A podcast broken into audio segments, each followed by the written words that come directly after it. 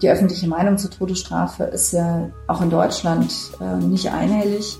Es gibt auch in Deutschland immer viele Menschen, die sagen, ja, aber wer mordet, der muss eben selber mit dem Leben bezahlen.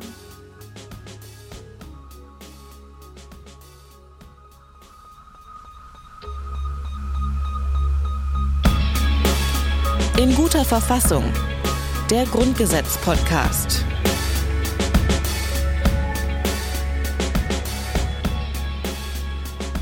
Hallo und herzlich willkommen zu einer neuen Folge vom Grundgesetz Podcast in guter Verfassung. Mein Name ist Rabia Schlutz und mir gegenüber sitzt Taye Schumacher. Hallo Hajo. Hallo, herzlichen und besten Gruß aus der Podcast-Küche. Heute wird es mal richtig dramatisch. Heute kommen wir zu, Ja. zum, zum, zum, zu einem Kern, zu einem, ja, ich weiß gar nicht, wie ich das sagen soll, zu so einer Nagelprobe für alles. Ähm, ich sag nur mal, darf ich das schon verraten? Ja. Todesstrafe. Todesstrafe. Wissen jetzt eigentlich alle, was im Grundgesetz zur Todesstrafe steht? Hättest du diesen Artikel so praktisch wortgleich, er hat ja nur vier Worte, hättest du ihn zitieren können? Ob wortgleich, weiß ich nicht. Aber Aber ich hätte den Inhalt schon gewusst. also die Todesstrafe ist abgeschafft. Ja. Das hätte ich, glaube ich, noch hingekriegt. Aber interessant, also heißt nicht, gibt es nicht oder ist verboten oder so, sondern ist abgeschafft. Ja. Das heißt, früher gab es sie, jetzt gibt es sie nicht mehr. Ja. Steht aber auch nicht unwiderruflich oder nie wieder oder sowas, sondern ist einfach nur so abgeschafft. Könnte mit Ja. einer Zweidrittel-Mehrheit auch wieder angeschafft werden. Ja, darüber werden wir gleich noch diskutieren, Okay. ob das dann tatsächlich so möglich ist. Mach du erstmal, Entschuldigung, hier ist draußen ein tierischer Lärm. Was machen die denn? Das, das, man muss muss dazu wissen, dass Rabea ein klein wenig, wie soll man sagen, Natur. Ähm, ich glaube, die schieben da Mülltonnen rum. ja, ja, die, es so. werden Ich Mülltonnen geschrieben. Also. Ra Rabea hat mit Naturphänomenen immer, immer Probleme. Also wenn zum Beispiel Sonne kommt, dann springt sie sofort in den nächsten Schatten. Ja. Äh, gleichzeitig muss aber das Fenster auf sein, weil ich Luft. natürlich als alter Mann immer komische Gerüche ausdünste. Ähm, das heißt also, es ist ganz schwierig, ein Mikroklima herzustellen, in dem eine so außergewöhnliche Lebensform wie Rabea dann auch länger aushält. Eigentlich Ich will ich bin nur nicht in der prallen Sonne sitzen. Und das ist alles, was ich an Anforderungen habe. Ich, ich habe damit überhaupt keine Wertung verbunden. Mhm. Vielleicht sollten wir jetzt deine Lieblingsdisziplin sofort vorziehen, nämlich den Blick zurück. Ja, wir gucken noch mal in die letzte Folge. Schon blüht sie auf. Ja, ja, schon hast du mich abgelenkt, ich sehe schon. Äh, in der letzten Folge, da haben wir mit Joachim Wieland gesprochen und zwar über den gesetzlichen Richter. Äh, was das genau war, das äh, frischen wir jetzt einfach noch mal ganz kurz auf und beenden damit auch gleichzeitig unseren Rückblick auf die letzte Folge. Also wenn äh, ein Verwaltungsrichter einen sozialgerichtlichen Fall entscheiden würde, äh, das wäre dann ein Entzug des gesetzlichen Richters.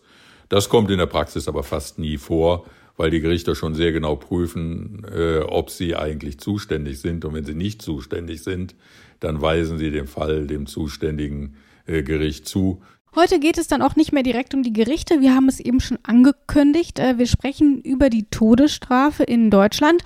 Und äh, in dieser Folge ist es unsere ehemalige Justizministerin Katharina Barley, äh, die mit uns darüber gesprochen hat.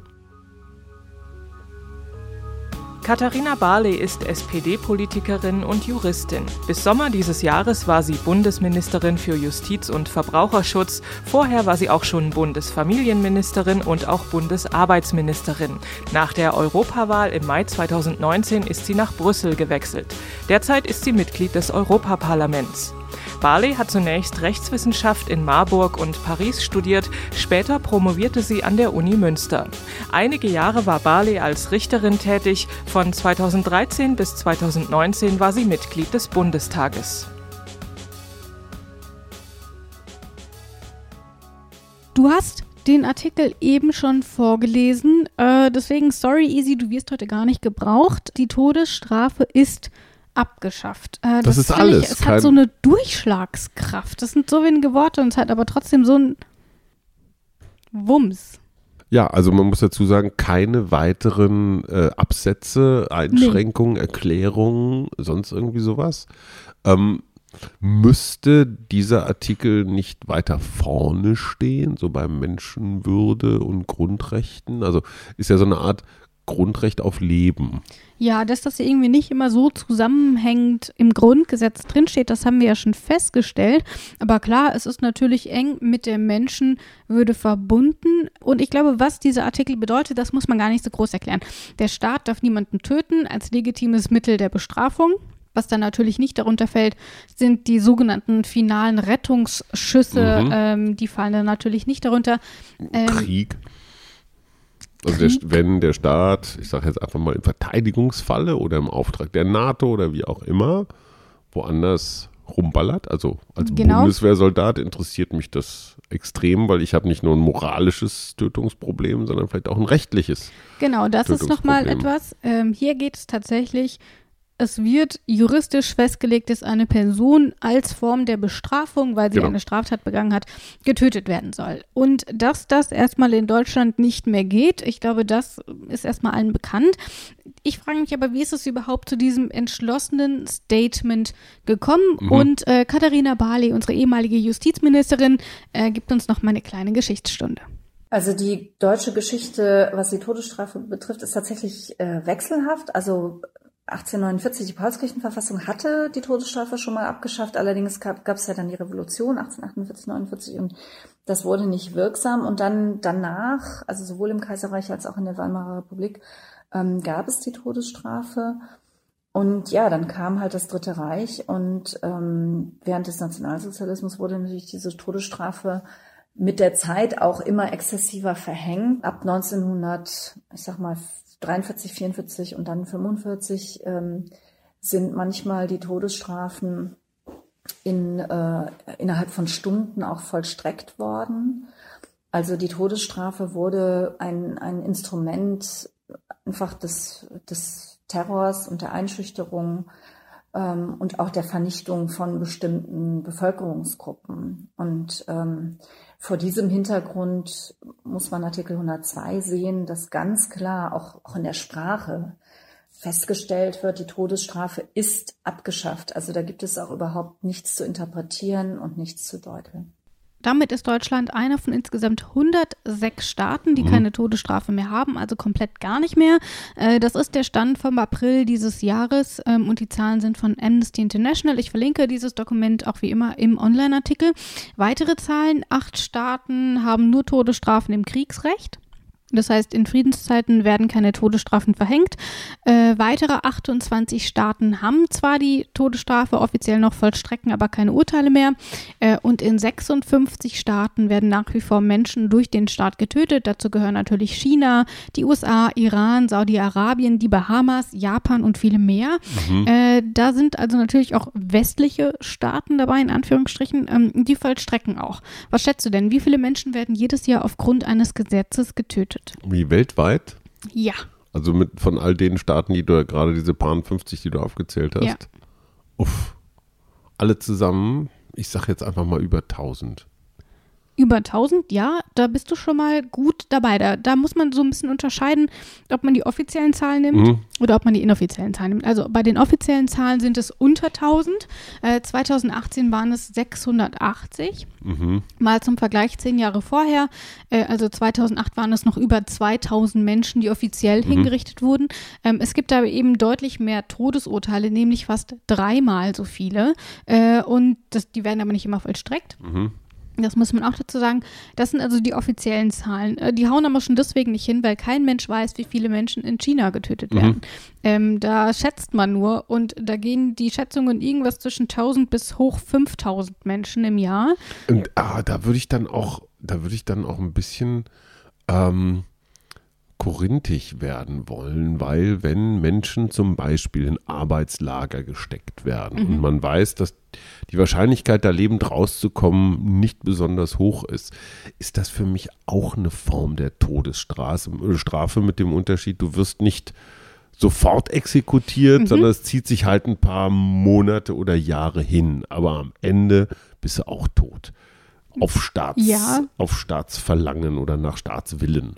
Genau, ähm, hier, ich glaube, so habe ich zumindest diese Statistik verstanden, geht es tatsächlich nur um direkte Zum Tode Todesurteile. verurteilt und dann Genau, hingerichtet. Und dann auch hingerichtet.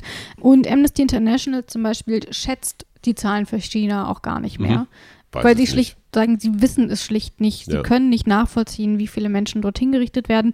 Und deswegen bist du wahrscheinlich mit einer groben Rechnung von 1000, zumindest was die offiziellen Zahlen angeht, am ähm, unteren, ja, am unteren bist du Ende. schon mal, hast du Ja. schon mal gut geschätzt. Und es sprechen ja tatsächlich, mal unabhängig davon, es gibt ja immer noch Leute, die das tatsächlich fordern, die Todesstrafe. Aber es gibt natürlich ganz, ganz viele Punkte, die gegen die Todesstrafe sprechen. Aber ein Punkt sollte ja eigentlich schon ausreichen. Und äh, ich finde, den, den Katharina Barley nennt, der ist auch ziemlich gewichtig. Also es gibt viele Aspekte, unter denen man gar keinen Zweifel daran lassen darf, dass die Todesstrafe abgeschafft ist und auch weiterhin abgeschafft bleiben muss. Ähm, Das Banalste ist eben, wenn Sie die Todesstrafe verhängen und vollstrecken, dann können Sie einen Justizirrtum, der immer vorkommen kann, nie wieder korrigieren. Wir kennen das aus den USA. Da stellt sich immer mal wieder heraus, dass jemand, ähm, der zum Tode verurteilt und ähm, auch ja dann hingerichtet worden ist, dass der oder die dann nachher doch unschuldig waren. Ähm, das ist etwas, was in einem Rechtsstaat aus meiner Sicht einfach nicht passieren darf. Ähm, es gibt die grundsätzliche Aussage, dass ein Staat nicht töten darf, es sei denn eben, es ist nötig, wie das unter, unter natürlichen Personen als Notwehr ähm, äh, bezeichnet werden würde, also um das Leben eines anderen zu retten beispielsweise. Auch da gibt es enge Grenzen. Aber gerade bei der Todesstrafe, mal ganz von diesem moralischen Aspekt abgesehen, ist natürlich die Frage nach Rechtsirrtümern ähm, eine durchaus wichtige. Also schlimm Mhm. genug, wenn jemand unschuldig im Gefängnis sitzt, teilweise das komplette Leben, wie es ja auch in den USA zum Beispiel häufig ist, in Deutschland nicht ganz so oft. Ähm, aber wenn jemand tot ist, wie will man das denn rückgängig machen? Also ist das, was ist denn für dich das schlagendste Argument gegen die Todesstrafe? Ähm, eher sowas, so ein übergeordnetes humanistisches. Mhm.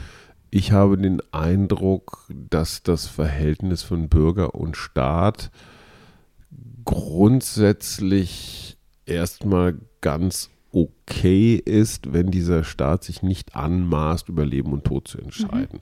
Das ist für mich so klassisch, naja, so wie, wie, wie Cäsar im Circus Maximus, so Daumen rauf, Daumen runter, Mhm. ich bin die Allmacht und ich, ich habe es. Also genauso wie manche Religionen das ja für sich in, in, in, in Anspruch nehmen, auch diese Erniedrigungen, wir auspeitschen und so, das ist für mich alles.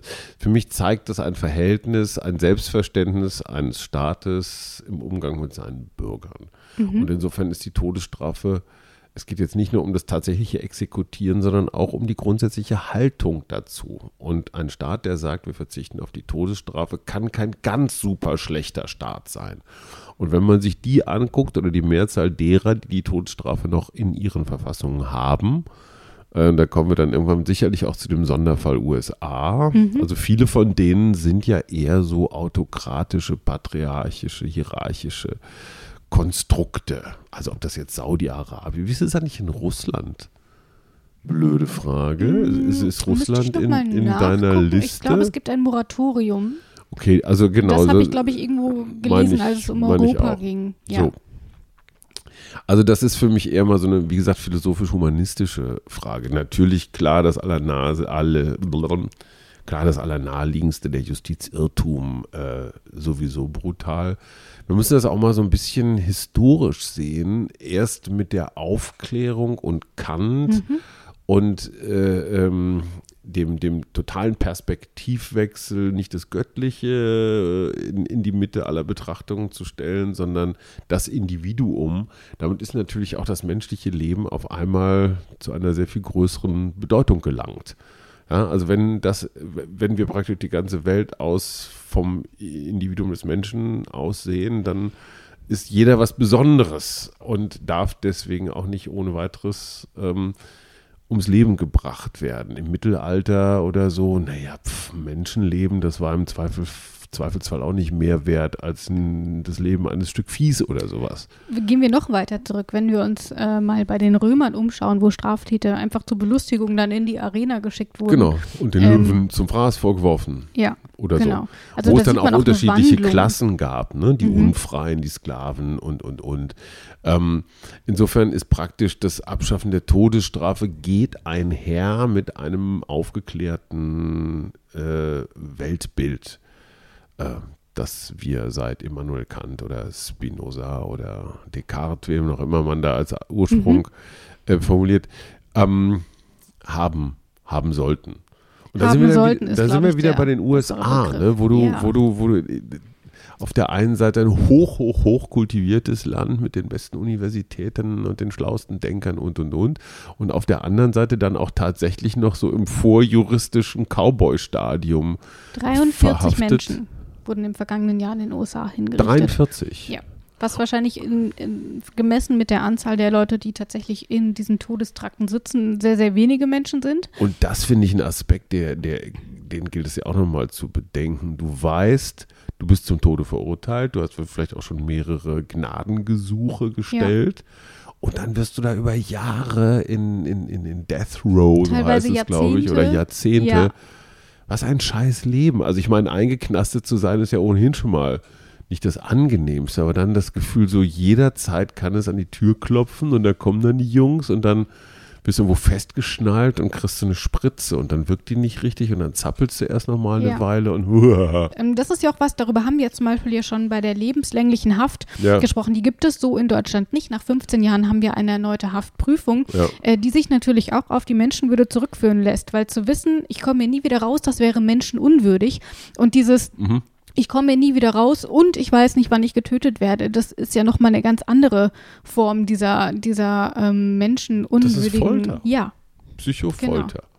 So, und jetzt kommt der kleine Teufel in mir zum Vorschein und Mhm. gräbt sich so raus und sagt, was ist eigentlich mit Menschen, die wirklich dauernd immer ganz böse sind? Ja. Also der Klassiker, der, der, der Kindsmörder, der Serienvergewaltiger und Umbringer, wo sämtliche Psychologen sagen, tja, also der ist so schief verdrahtet, äh, den kriegen wir nie wieder auf die ordentliche Bahn. Es gibt ja, ich sag mal, diese Hochsicherheitstrakte, wo irgendwelche Hannibal Lecters sitzen äh, und die wissen womöglich sogar selber, dass wenn sie jemals wieder in Freiheit kommen, das Erste, was sie machen, ist irgendwem die Halsschlagader durchzubeißen.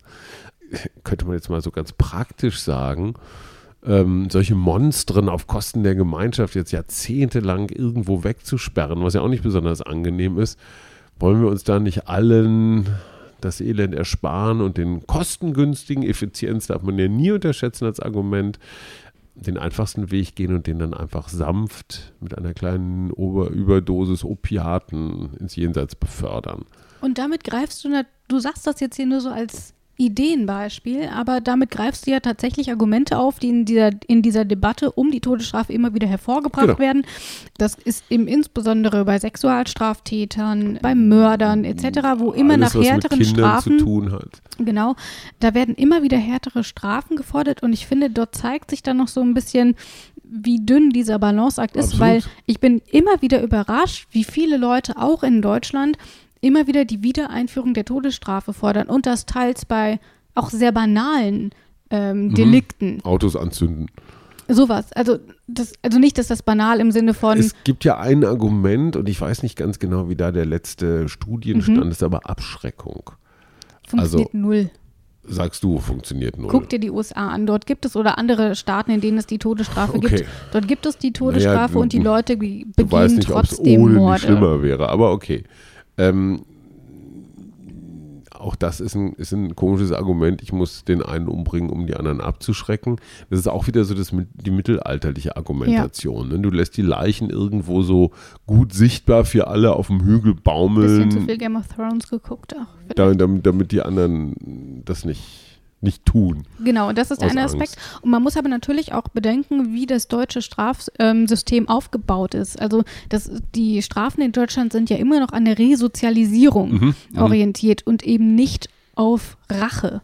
Ähm, und ich glaube, das ist etwas, was gerne ja, vielleicht nicht verwechselt, aber gerne ignoriert wird, wenn es eben darum geht, ja, aber der hat das doch verdient. Ich erinnere mich noch, dass das bei Breivik zum Beispiel gefordert Mhm, wurde, genau. äh, dass ihm gesagt wurde, der hat überhaupt keine Rechte mehr und ähm, das finde ich bei jedem Attentäter, ne? ja, der, genau. Der, dass gesagt wird, wieso, wieso klagt er denn jetzt ähm, auch noch vor Gericht für bessere Haftbedingungen? Der hat seine Rechte verwirkt. Und ich finde, das ist halt ganz, ganz schwierig, weil dann steht halt so ein Rechtsstaat und auch äh, das Grundgesetz auf sehr, sehr wackeligen Füßen.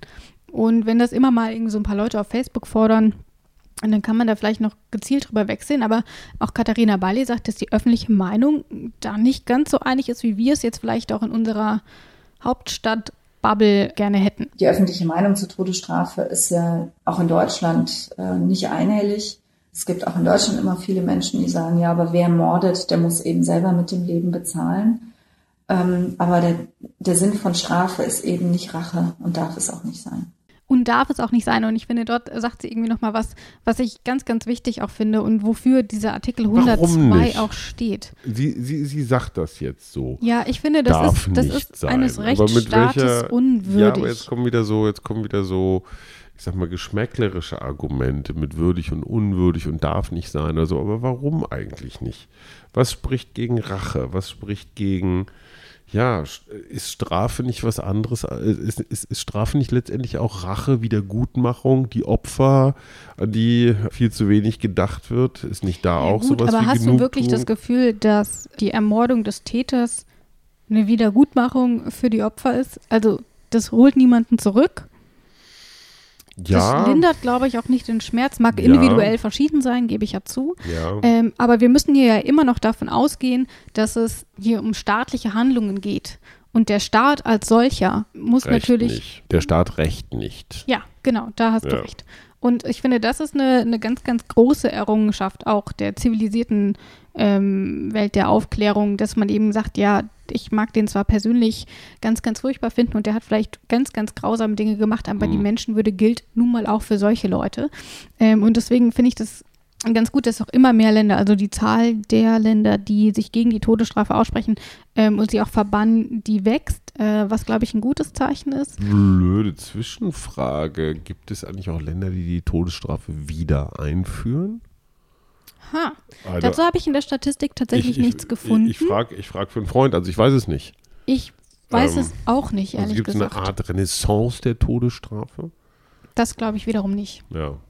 Also ich glaube da, also so wie ich die, mir die Statistik angeguckt habe, die von Amnesty International, ist tatsächlich ein Rückgang zu verzeichnen, ähm, insbesondere auch bei den Zahlen, wo zwar noch Leute zum Tode verurteilt wurden, aber letzten Endes nicht getötet werden. Ähm, um nochmal wieder zu der Situation in Deutschland zurückzukommen, seit 1949 also ist die Todesstrafe in Deutschland abgeschafft. In der DDR war es dann 1987 soweit, als dass das offiziell mhm. passiert ist.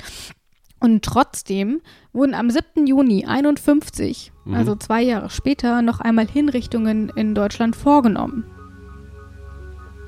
Adolf Hitler selbst hat schon in der Justizvollzugsanstalt Landsberg am Lech gesessen. Einige Kilometer südwestlich von München ist damals, Anfang der 20er Jahre, seine Hassschrift Mein Kampf entstanden. Während der Nazi-Herrschaft wird das Gefängnis überwiegend dafür genutzt, politische Gegner und Widerstandskämpfer wegzusperren. Mehr als 20 Jahre später verbüßen hier dann allerdings zahlreiche Nationalsozialisten ihre Haftstrafen. Viele von ihnen im Todestrakt. 248 Menschen werden bis in den Mai 1948 in Landsberg gehängt. An manchen Tagen werden mehr als 50 Todesurteile vollstreckt. Bei den US-Amerikanern ist die Anstalt in Landsberg das War Criminal Prison Number One. Verurteilte aus den Dachauer und den Nürnberger Prozessen verbüßen hier ihre Haftstrafe oder verbringen in den dunklen Zellen ihre letzten Stunden. Zunächst kommt es zu einem Exekutionsstopp. 1949 schließlich wird die Todesstrafe mit dem Grundgesetz abgeschafft. Doch auch danach kommt es noch einmal zu Hinrichtungen. Das letzte Mal am 7. Juni 1951. An diesem Tag werden die letzten sieben Todesurteile in der noch jungen Bundesrepublik vollstreckt. Diese Hinrichtungen damals, wie sie überhaupt rechtlich möglich waren, das hören wir gleich. Es hatte mehrere Gnadengesuche für die Kriegsverbrecher gegeben. Ob nun, weil man gegen die Todesstrafe war oder weil man Schiss hatte, dass man der Nächste dran ist, das vermag ich jetzt nicht mehr zu sagen. Aber auf der Website von Landsberg, also der Stadt Landsberg, habe ich einen Text dazu gefunden. Und ich will mal kurz daraus vorlesen, auch hier direkt wieder der Hinweis, den kompletten Text werde ich im Artikel verlinken. Je länger sich die Hinrichtungen hinzogen, desto lauter wurden auch die Stimmen, die ein Ende der Hinrichtungen forderten. Für Gnadengesuche gab es ein breites politisches Bündnis. Im November 1950 veröffentlichten alle Parteien von Stadt und Kreis Landsberg eine Resolution mit der Bitte um Gnade für die Kriegsverbrecher. Und weiter, am 7. Januar 1951 sprachen die Bundestagsabgeordneten Dr. Richard Jäger von der CSU und Dr. Seelos von der BP, also wahrscheinlich die äh, Partei. sowie Landtagsabgeordnete beider Parteien auf einer Kundgebung auf dem Landsberger Hauptplatz. Bei dieser Demonstration fanden sich mehrere tausend Menschen ein. Die Kundgebung endete im Eklat, als jüdische DPs, das ist leider nicht weiter ausgeführt, aus dem Lager Lechfeld eine Gegendemonstration zum Gedenken der Opfer abhielten. Bei aller Anteilnahme der Bevölkerung für die Täter gab es keine Bemühungen um die Opfer des Nationalsozialismus. Und ich finde, das ist irgendwie schon ein starkes Stück, was irgendwie auch nochmal zeigt, die Todesstrafe war damals umstritten, sie war Mhm. auch schon verboten. Ähm, und wie es dann überhaupt zu dieser Situation gekommen ist, dass es überhaupt rein rechtlich möglich war, dass trotz des Verbots im Grundgesetz die Todesstrafe ist abgeschafft, zwei Jahre später nochmal zu sieben Hinrichtungen gekommen ist, das erklärt nochmal Katharina Barley. Ja, also das Grundgesetz bindet die deutsche Staatsgewalt und nur die deutsche Staatsgewalt. Und ähm, diese Hinrichtungen in Landsberg, die ähm, erfolgten auf der Grundlage von Urteilen ähm, des Nürnberger Kriegsverbrechertribunals. Und da waren es eben die alliierten Siegermächte, die ähm, diese Urteile gesprochen und auch vollstreckt haben. Und ähm, das war damals noch möglich, weil es eben ein Besatzungsstatut gab, ähm, was die, die Beziehungen zwischen äh, der Bundesrepublik und den drei Besatzungsmächten regelte. Und für eine gewisse Zeit bis äh, 1951, äh, 52, da behielten sich die Alliierten in diesem Besatzungsstatut eben vor, Regierungsgewalt auch in Deutschland auszuüben. Und darunter fiel eben auch die Befugnis, äh, Gerichtsverhandlungen vorzunehmen und auch die Urteile zu vollstrecken. Das hatte was damit zu tun, und damit lagen die Alliierten leider nicht ganz falsch, dass sie vermuteten, die Deutschen würden die Nazi-Verbrechen wahrscheinlich eher weniger zurückhaltend, äh, vielleicht auch gar nicht verfolgen, äh, insbesondere bezüglich der Richterinnen und Richter, die sich in der Nazizeit schuldig gemacht haben, ist das ja auch richtig. Da wurde ja kein einziger am Ende verurteilt. Das ist natürlich lange Vergangenheit. Ähm, es gibt dieses Besatzungsstatut nicht mehr. Ähm, das ist schon 1955 ähm, obsolet geworden und die allerletzten Reste, äh, wo die Alliierten noch ähm, Rechte in Deutschland hatten, souveräne Rechte, die wurden mit dem 2 plus 4 Vertrag 1990 beendet. Tja, Das finde ich nochmal ganz interessant. historische Sondersituation. Ne? Absolut. Ähm, aber das zeigt ja eben auch nochmal, dass selbst hätte Deutschland ähm, die Nazi-Verbrecher, die Kriegsverbrecher ähm, deutlich stringenter verfolgt, als es dann letzten Endes in der BRD der Fall war, selbst dann wären sie halt zu Haftstrafen verurteilt worden und eben nicht zum Tode. Das war aber dann eben zu diesem Zeitpunkt noch möglich und äh, das war dann aber auch die letzten, das waren die letzten Hinrichtungen in Deutschland.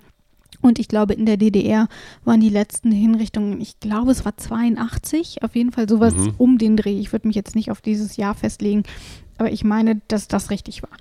Dann schauen wir uns doch nochmal die Situation an, wie sie heute ist. Ähm, über die Bundesrepublik haben wir schon gesprochen, ähm, aber die Bundesrepublik ist ja auch Teil der Europäischen Union. Mhm. Und ich habe mal geschaut, wie sich eigentlich die Europäische Union, die ja doch aus sehr unterschiedlichen äh, Ländern und dadurch auch aus unterschiedlichen Kulturen besteht, wie die sich dazu positioniert. Und da habe ich Folgendes gefunden, die äh, haben dort mehrere Punkte aufgezählt.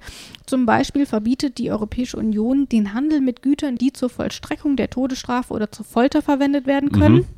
Ich stelle mir da zum Beispiel Medikamente vor. Klar. Ähm, das war ja auch Ja, in den USA dann elektrischer Stuhl. großer, genau sowas. Ich weiß nicht, ob heute noch Leute mit einem elektrischen Stuhl hingerichtet werden. Stimmt. Auf jeden Fall, wie gesagt, Medikamentencocktail kann ich mir da gut vorstellen. Sie Wobei, nutzt, das ist natürlich, den kannst du dir immer aus irgendwas mixen, ne? Aber, aber die EU möchte sich erstmal nicht daran ja, ist beteiligen. ja auch in Ordnung. Äh, sie nutzt die Handelspolitik als Instrument, um die Einhaltung der Menschenrechte zu fördern. Sie unterstützt zivilgesellschaftliche Organisationen in an der Todesstrafe festhaltenden Staaten, die Bewusstsein schaffen sowie die Lage beobachten und dokumentieren. Als beobachtendes Mitglied in den Vereinten Nationen ist die Europäische Union ein ausdrücklicher Befürworter aller Aktionen, die der Abschaffung der Todesstrafe dienen. Und letzter Punkt. Das Europäische Parlament veranstaltet Debatten und verabschiedet Entschließungen, um die Handlungen der Länder, die die Todesstrafe immer noch anwenden, zu verurteilen. In einer 2015 verabschiedeten Entschließung verurteilt das Parlament insbesondere, dass die Todesstrafe zwecks Unterdrückung der Opposition oder wegen der religiösen Überzeugung Homosexualität oder Ehebruch verhängt wird. Das sind natürlich alles Bereiche.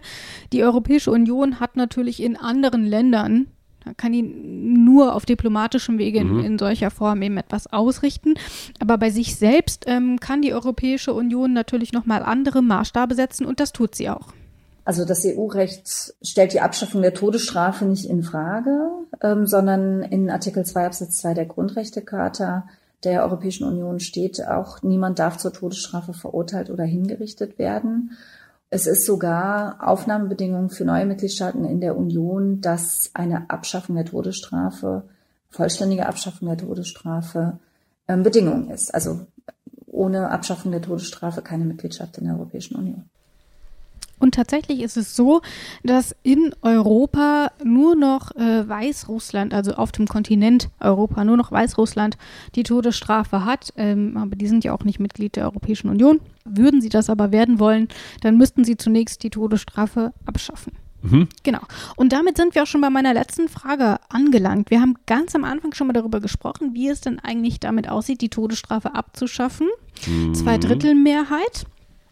Und ich erinnere mich jetzt erstmal an die Ewigkeitsklausel aus Artikel 79. Mhm. Dort stand äh, dieser Artikel 102 erstmal mhm. nicht explizit drin. Und da stelle ich mir natürlich die Frage, wir haben schon so, so ein bisschen über die Menschenwürde gesprochen. Wir sprechen immer wieder in diesem Podcast darüber, ähm, wie verschränkt die jeweiligen Rechte mhm. und Artikel miteinander sind. Und ich finde, das ist so ein Beispiel, da könnte ich mir das gut vorstellen, dass die Todesstrafe eben aufgrund dieser Menschenwürde, die wir hier mhm. haben, eben nicht abschaffbar wäre, obwohl sie eben hier in diesem Artikel 79 nicht explizit genannt ist.